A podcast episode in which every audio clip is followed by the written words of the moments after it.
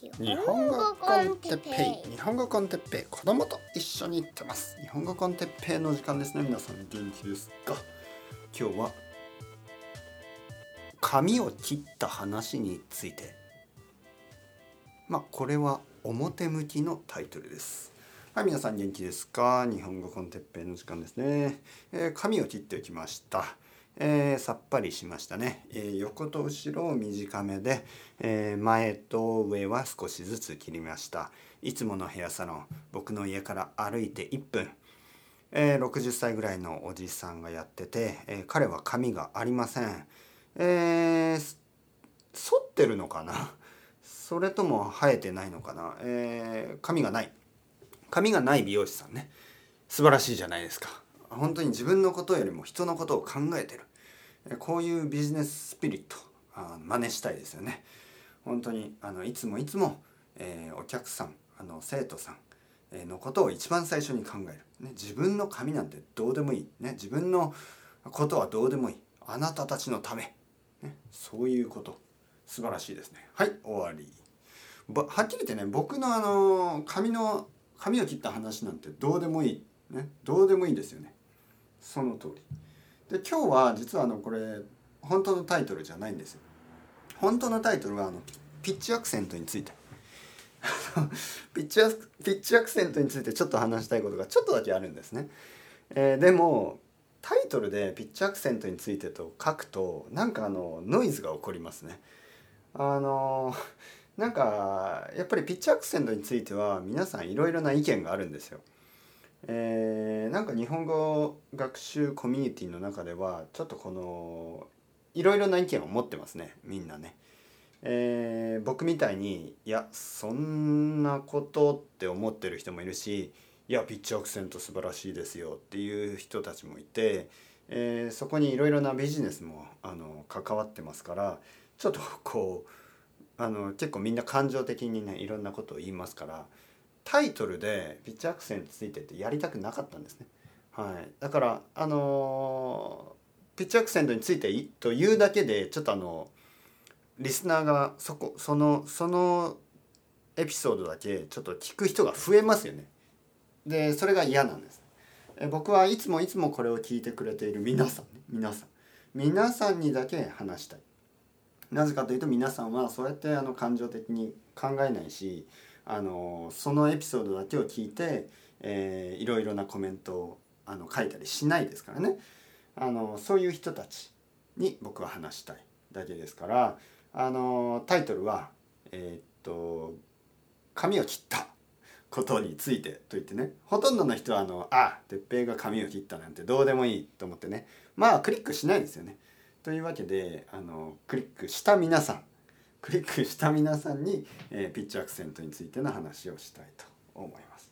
僕みたいな人結構いると思いますけどね。その、えー、ポッドキャストや YouTube でちょっとあの話したいことがあるけどこの話をしたらいつものリスナーじゃないいつものビューアーじゃない特別な人あの初めて来るような人が来て荒れる、ね、このチャンネルが荒れてしまう。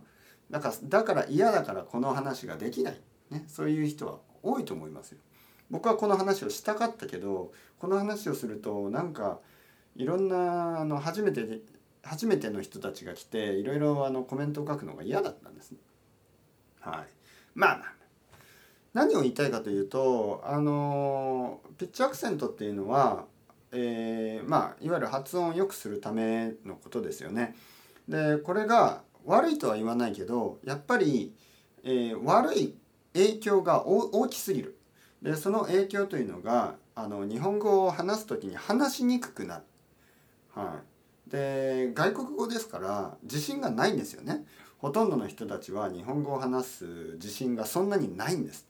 特に初級の人なんてもう全然自信がないでしょ。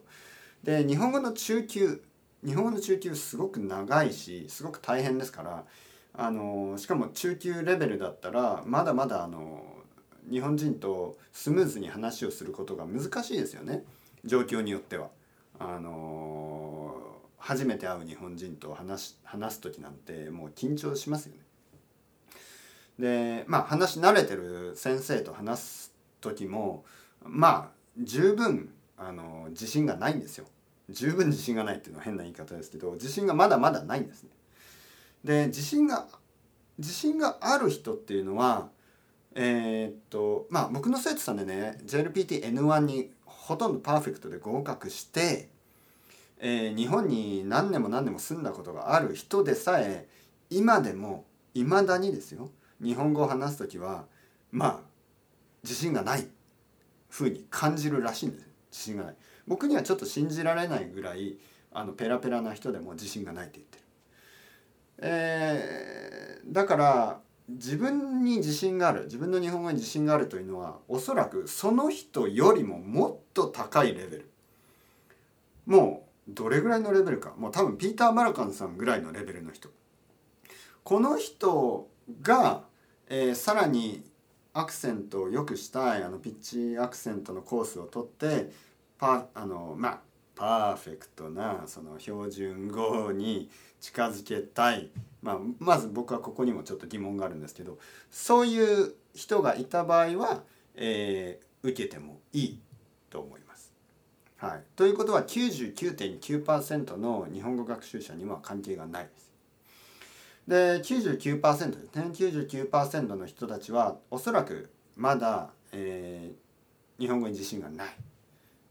でそういう人は、えー、ピッチアクセントとかを気にすることはあのいいことよりも悪いことの悪い影響の方が多いでしょうね。えー、話している時にあの話しにくくなる。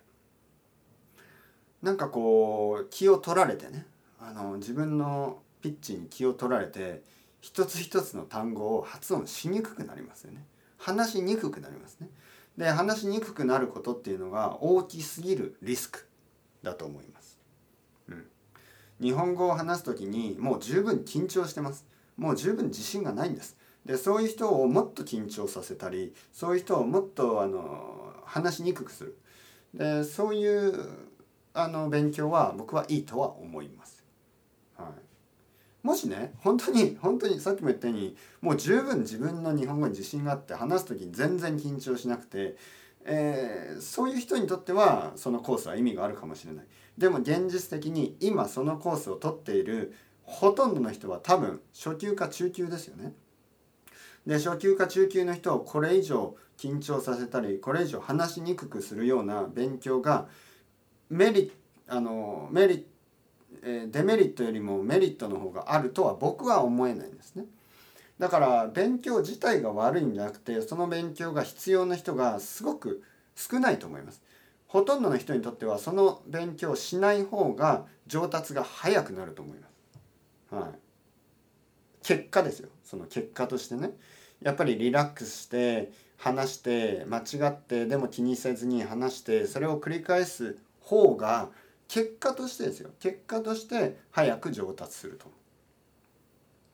うん、だからいかにですよそのその勉強勉強自体がいいとか悪いとかそれをあの議論してもあの意味がない。なぜかというといやその勉強自体はいいでしょう。おそらく。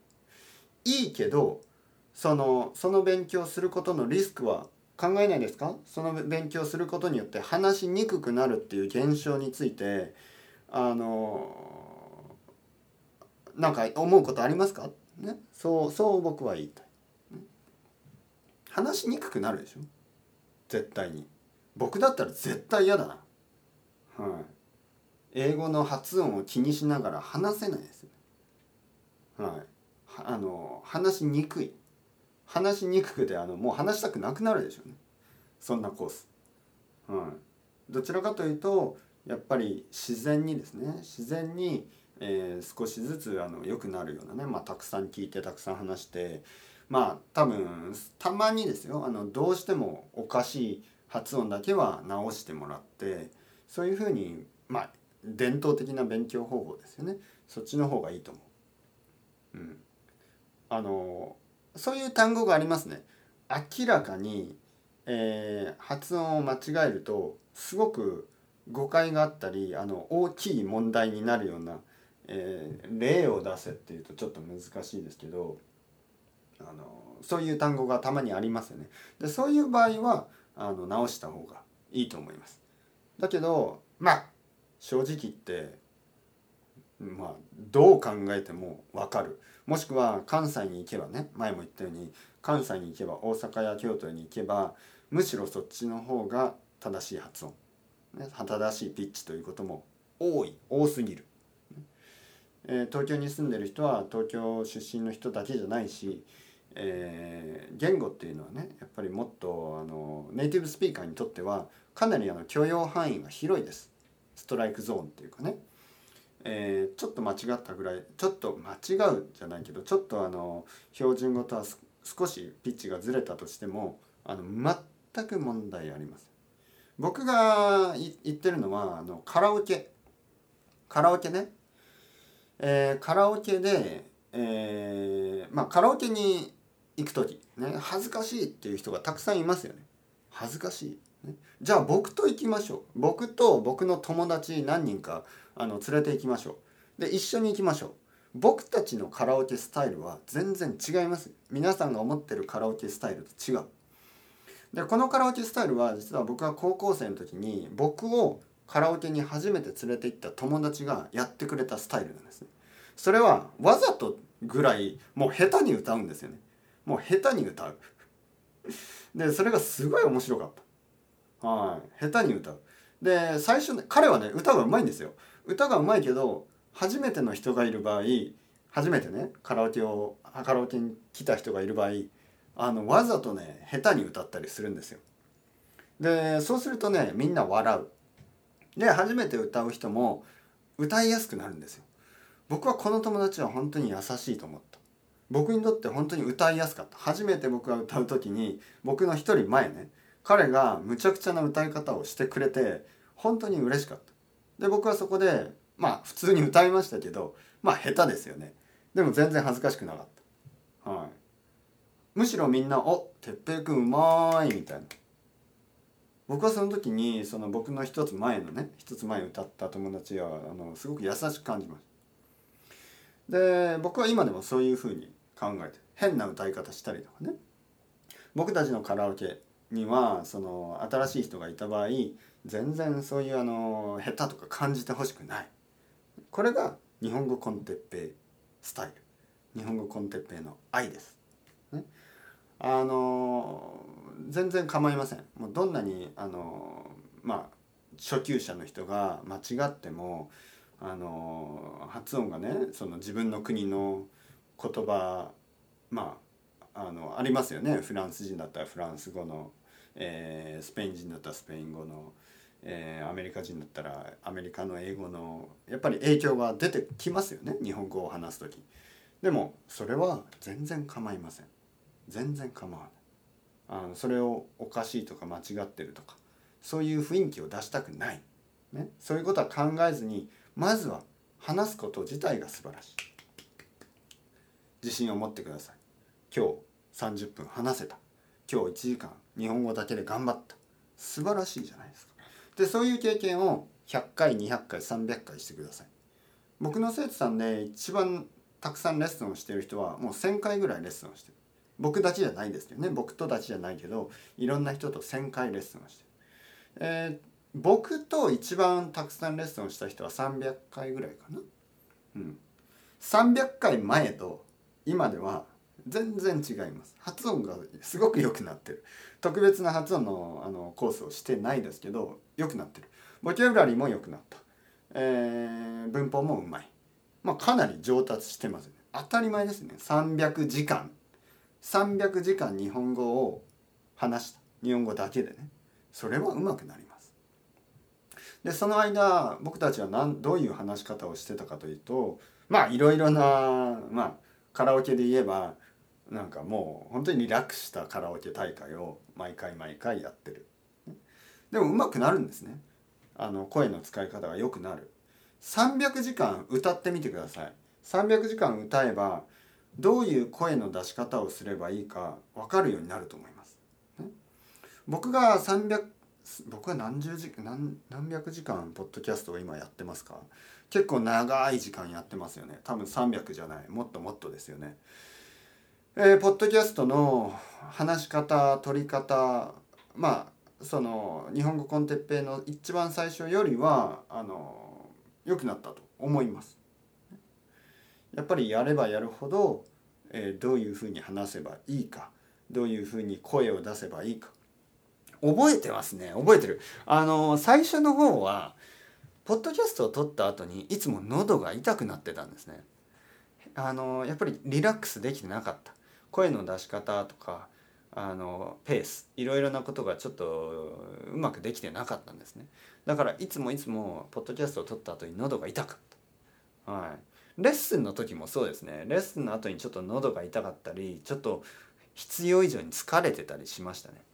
今は全然疲れない。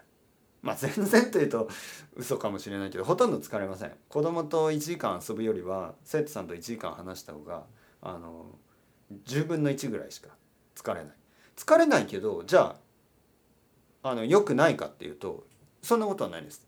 あの疲れなくてリラックスして日本語の話いい話がたくさんできて生徒さんもあの上達してあのいつも言うように1回ではその上達してるかを気が付かないかもしれないけど1年2年してねあの上達してない人はいないです。ゼロです。1年間2年間毎週話せば必ず上達する。それはギャランティーできます。本当に。あの1年間2年間毎週話して上達してない人を見たことないです。